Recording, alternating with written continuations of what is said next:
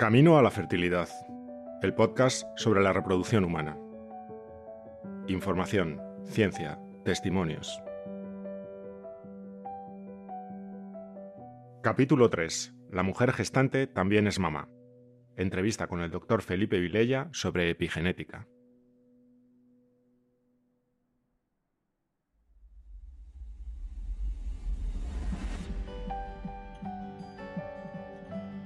La mujer gestante también es mamá. Lo que sucede en el útero materno es más importante que lo que sucede tras el nacimiento. Desde que en 1990 el epidemiólogo inglés David Barker escribiera esta polémica frase, los científicos discuten si la importancia de la gestación es tanta como para decir algo así. Muchos expertos dijeron en su momento que su colega británico había ido demasiado lejos con esa afirmación. Pero con cada nuevo descubrimiento, la ciencia parece que le está dando un poco más la razón. Es probable que el propio Barker no quisiera decir literalmente que la gestación es más importante que la educación o la alimentación para el futuro del bebé, sino que simplemente quería llamar la atención sobre la importancia de los procesos producidos en el útero con una frase un poco exagerada. Para que no menospreciemos lo que sucede en los primeros días de desarrollo del embrión, ni tampoco la importancia de las condiciones físicas de la gestante. Veinte años después de que Barker escribiera su famosa frase, sabemos mucho más sobre la influencia de la gestación en el desarrollo genético del embrión, y algunas de las revelaciones son asombrosas. Sabemos, por ejemplo, que la mujer gestante de un óvulo que no sea suyo puede modificar la genética del embrión que se desarrolla en su interior, y esto cobra una importancia cada vez mayor en un mundo en el que surgen nuevas formas de reproducción, como el método ropa, la ovodonación o la gestación subrogada. La conclusión es apasionante. La madre gestante no es una incubadora inocua donde crece y se desarrolla el feto con todo su material genético inalterable, sino que aporta también su parte fundamental en lo que será finalmente ese bebé. Hoy hablamos de epigenética con el doctor Felipe Vilella, de Igenomics. Buenos días, doctor Vilella. Hemos dicho que hablaremos de epigenética y quizás sea un término un poco desconocido para la mayoría de la gente. ¿Podría describir brevemente en qué consiste este término? Sí, la epigenética principalmente es la modificación de los genes que una persona tiene. Quiere decir, no es que se cambie o se acorte o se modifica o se desaparezca algún gen y aparezca uno nuevo, sino que es los genes que nosotros tenemos, se les ponen ciertos tipos de marca que lo que hacen es que un gen que se está expresando o un gen que se está reprimiendo haga el efecto contrario, que se expresa o se reprime. Con lo cual lo que haces es cambiar la modulación de los genes que tú ya tienes. Y estos son los procesos que se producen durante la gestación. ¿Hay epigenética durante la, durante la gestación? Sí, nosotros lo que vimos es que eh, justo en el momento preimplantatorio, antes de que se inicie el embarazo, el endometrio secreta unas moléculas, concretamente son microRNA, son unas moléculas de RNA muy chiquitinas, que entran dentro de las células del embrión antes de que el embrión implante uniéndose a regiones específicas del código genético del embrión, pudiendo modificarlo como te había explicado anteriormente. Entonces, esto quiere decir que una madre gestante, aunque no esté gestando un óvulo suyo, puede condicionar genéticamente al embrión o al feto, ¿es así? Exactamente. Una vez se internalizan estas moléculas, estas moléculas interaccionan con, con el DNA o el RNA de las células del futuro hijo y hacen cambios o producen cambios o modificaciones pues es un descubrimiento asombroso. Esto no se sabía hasta hace poco, ¿no? ¿No es así? Bueno, realmente ya había una hipótesis. En 1990 hubo un ginecólogo inglés, el doctor David Barker, que ya postuló que seguramente tenía que existir algún tipo de comunicación entre la madre y el embrión. Y esto lo que él vio específicamente era que eh, niños nacidos de mujeres con enfermedades que no estaban ligadas a una modificación genética padecían la misma enfermedad los, niños. Entonces ya vio que genéticamente tenía que haber algún tipo de conexión que fuera completamente diferente a los genes propios que tiene, que tiene el, niño. ¿Y qué es exactamente lo que se transmite? ¿Puede ser la transmisión de una enfermedad o una predisposición para ella si lo que se manifiesta es un gen determinado y no otro? Sí, nosotros hemos, estamos estudiando diferentes cosas. Lo primero que vimos es que eh, lo primero que vimos que se transmitía era un, dijéramos, como una llamada de la madre hacia el embrión para que ese embrión implantara si todo estaba correcto. O sea, modifica al embrión de tal forma que hay unas proteínas que lo que hacen es que se expresan en la, en la membrana de las células del embrión y hace que se adhiera al endometrio y una vez adherido al endometrio se puede iniciar el embarazo.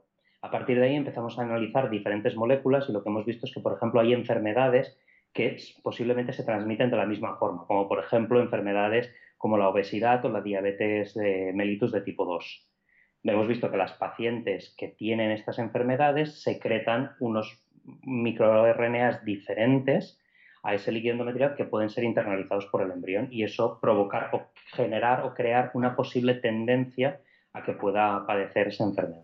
¿Y, en qué momento del proceso de gestación se produce esta transmisión? ¿Es después de la implantación o puede ser también antes de la implantación? es justamente antes, justo antes de que implante, entre generalmente unas 24 horas antes de que implante el embrión, antes de que se inicie el embarazo, es cuando se secretan estas moléculas y se internalizan dentro del embrión.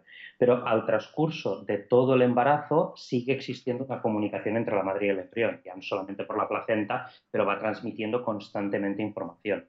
¿Y, esto qué puede significar este descubrimiento en los procesos de gestación de óvulos ajenos? ¿En una prevención de las enfermedades?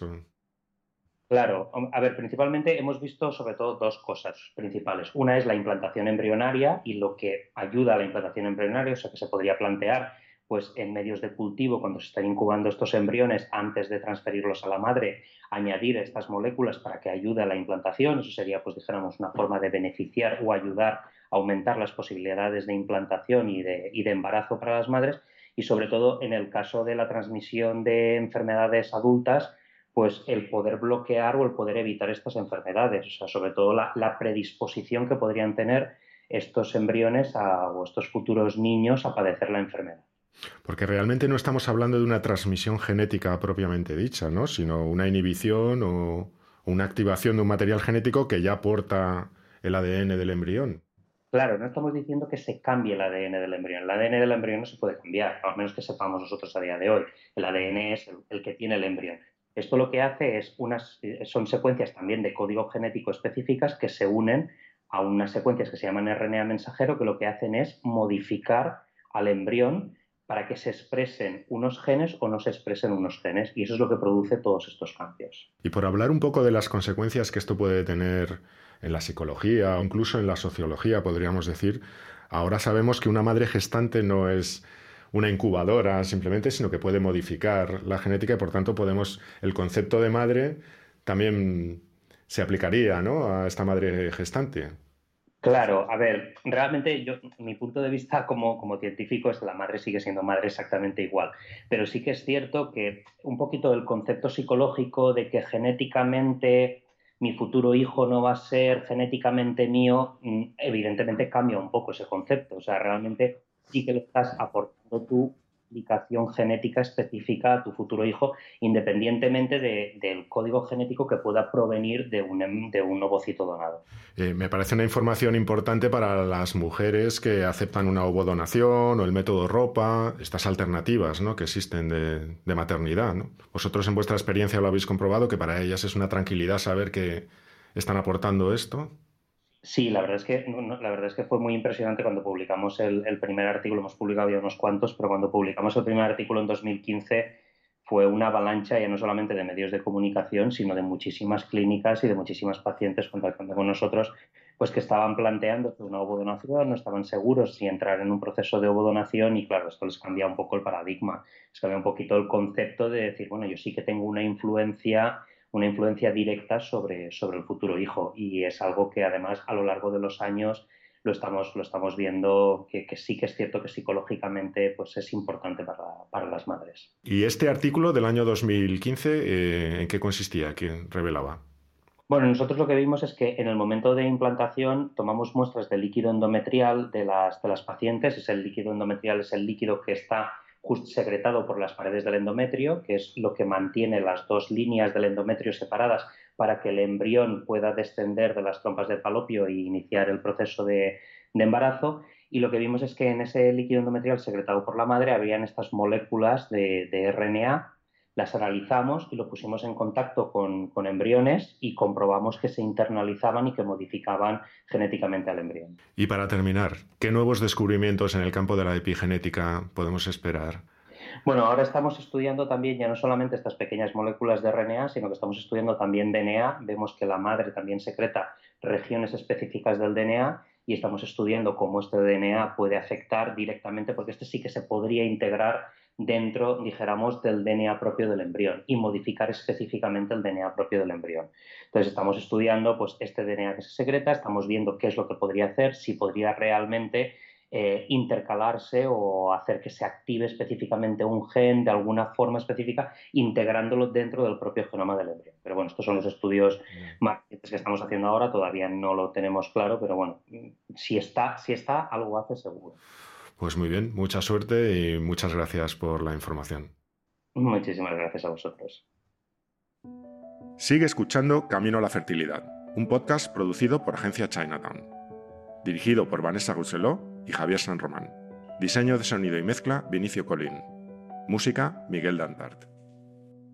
En el próximo capítulo, la historia de Elena, madre soltera por inseminación.